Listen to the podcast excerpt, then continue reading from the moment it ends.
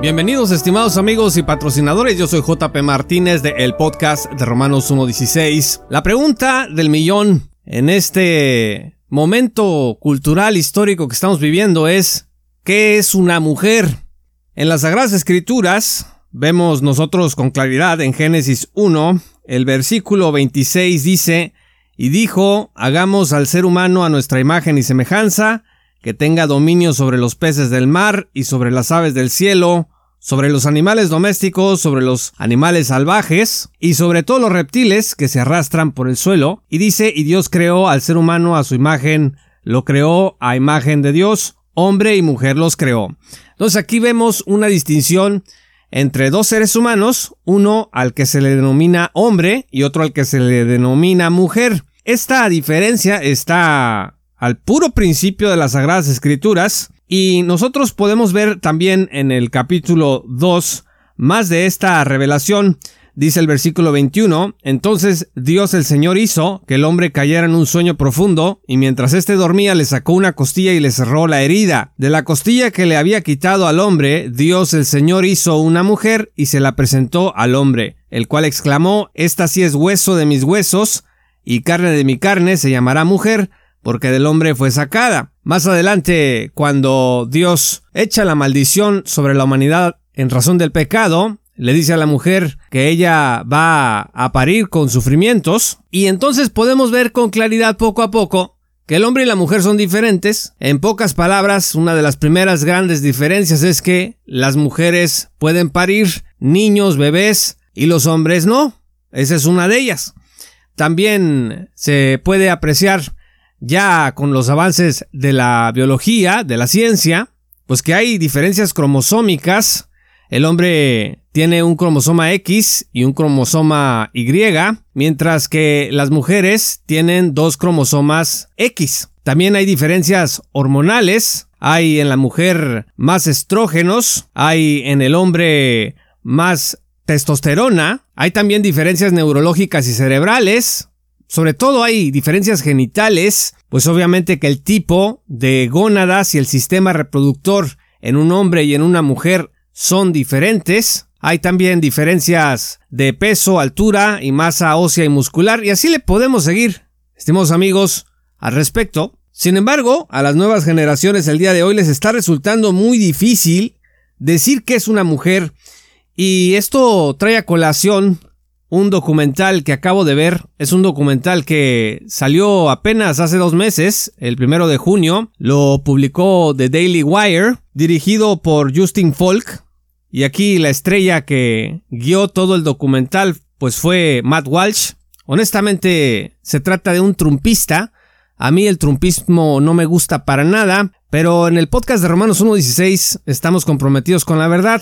Y así ya sea que la diga Juana o Chana, la verdad es la verdad y nosotros tenemos que admitirla. Y creo que en este documental Matt Walsh hace un excelente trabajo. Él viaja por Estados Unidos y algunas partes creo que de África y Europa, preguntando qué es una mujer, va a universidades, va con el público, se va y se mete inclusive a una marcha abortista para preguntar qué es una mujer y en realidad pues no le saben decir que es una mujer, no le quieren decir que es una mujer si pudiéramos resumir eh, la dinámica conceptual de todos estos que son entrevistados, pues simplemente ser mujer para todas estas personas es una forma de sentirse. No tiene que ver para nada con la biología. Es una experiencia que tienes como persona. Les decía pues que Matt Walsh viaja por todos Estados Unidos. Este documental se llama ¿Qué es una mujer?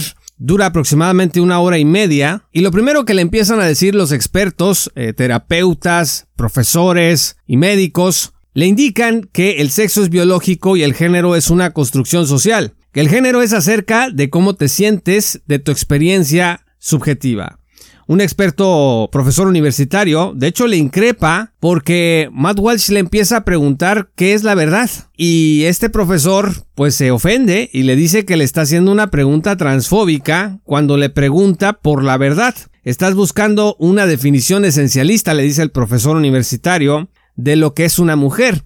Entonces, de acuerdo con este profesor, una definición esencialista de lo que es una mujer, pues no es válida no es conforme a la ciencia, no es conforme a los estudios más avanzados. Walsh le dice, pues lo único que quiero saber es qué es la realidad, qué es en realidad una mujer. El descubrimiento, pues obviamente es que entre los académicos el día de hoy en esta materia de género, pues hay un montonal de relativismo.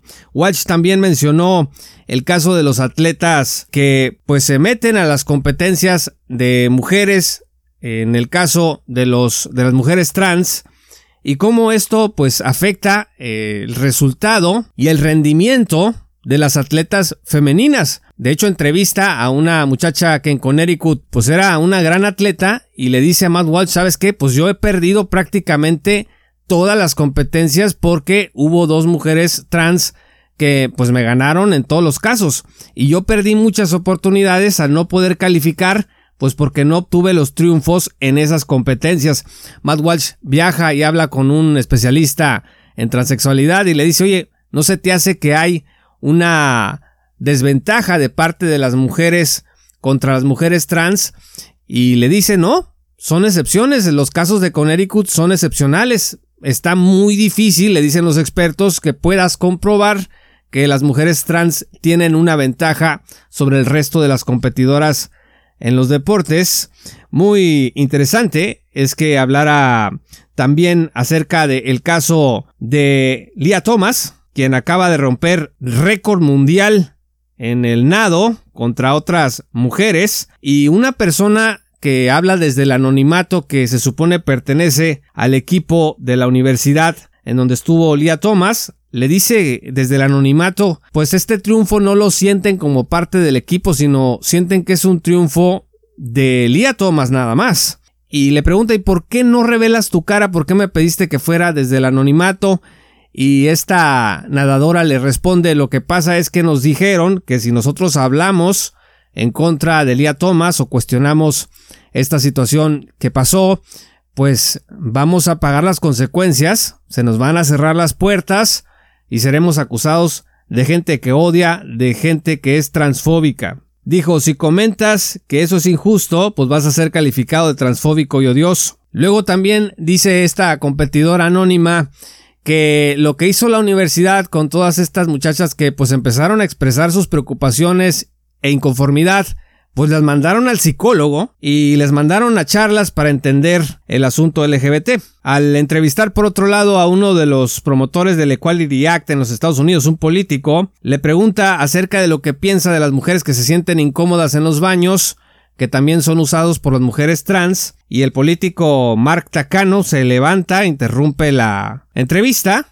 y le dice, mira, Matt Walsh, tú estás muy preocupado por los baños antes que por el derecho que tienen estas personas a vivir. Llega una parte del documental muy curiosa en donde se va a visitar a una tribu, creo que es la tribu Masawi en el África, y allá como que tienen muy claro que es un hombre y que es una mujer, Matt Walsh les empieza a preguntar, oye, ¿qué pasaría aquí si un hombre quiere ser mujer? Y pues empiezan a reír de él, le pregunta a una líder mujer de la tribu ahí que, que, es una mujer y le dice pues una mujer es alguien que puede parir. En esta comunidad jamás hemos tenido un caso en donde un hombre quiera ser mujer o una mujer quiera ser un hombre. Uno de los líderes Masawi le dice si tú eres un hombre y quieres ser una dama, eso significa que hay algo malo en ti, que hay algo malo en tu familia. Está claro, dice Walsh, que la ideología de género es un fenómeno occidental. Finalmente, pues mencionan ahí a Alfred Kinsey y a John Money como dos de los gestores importantes de esta ideología en los Estados Unidos, en donde por ejemplo John Money dijo que los bebés al nacer son de género neutro y luego son condicionados socialmente para portarse pues como si fueran varones o como si fueran mujeres. Se habla también de otro tema muy delicado que tiene que ver con las transiciones médicas. Hay por ahí un testimonio de una persona que se sometió a estos tratamientos y después se arrepintió y ahora mismo pues es una activista a favor de los niños y las niñas y advierte que esto de las transiciones médicas pues puede ser altamente costoso para la salud mental y física de las personas. ¿Qué es una mujer? Es un documental interesante, desde luego que al salir pues ha estado envuelto en mucha pero mucha polémica, dicen algunos que está prohibido prácticamente hacer reseñas en algunos lugares de este documental porque si hablas del documental pues puede ser calificado de transfóbico y también dicen que ha habido amenazas y todo tipo de situaciones intimidatorias en relación a este documental. Insisto, a mí el trumpismo no me gusta, pero hay información en este documental que puede ser muy interesante para revisar. Muchas gracias estimados amigos y patrocinadores por haber escuchado este programa. Te invito a que te unas como patrocinador en www.patreon.com diagonal. Paulo Martínez para que accedas a recursos exclusivos, pero sobre todo para que nos apoyes en esta tarea de divulgación bíblica y teológica para la gloria de Dios en el mundo de habla hispana. También puedes suscribirte con nosotros en Substack a través de jpmartinezblog.substack.com Escucha nuestro podcast en Spotify y las plataformas de streaming. Soy JP Martínez del podcast de Romanos 1.16. Muchas gracias y que el Señor los bendiga hasta que volvamos a encontrarnos.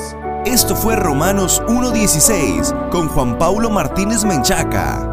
Únete como patrocinador y apoya la sana divulgación bíblica y teológica en América Latina. Romanos 1.16. Todos los derechos quedan reservados.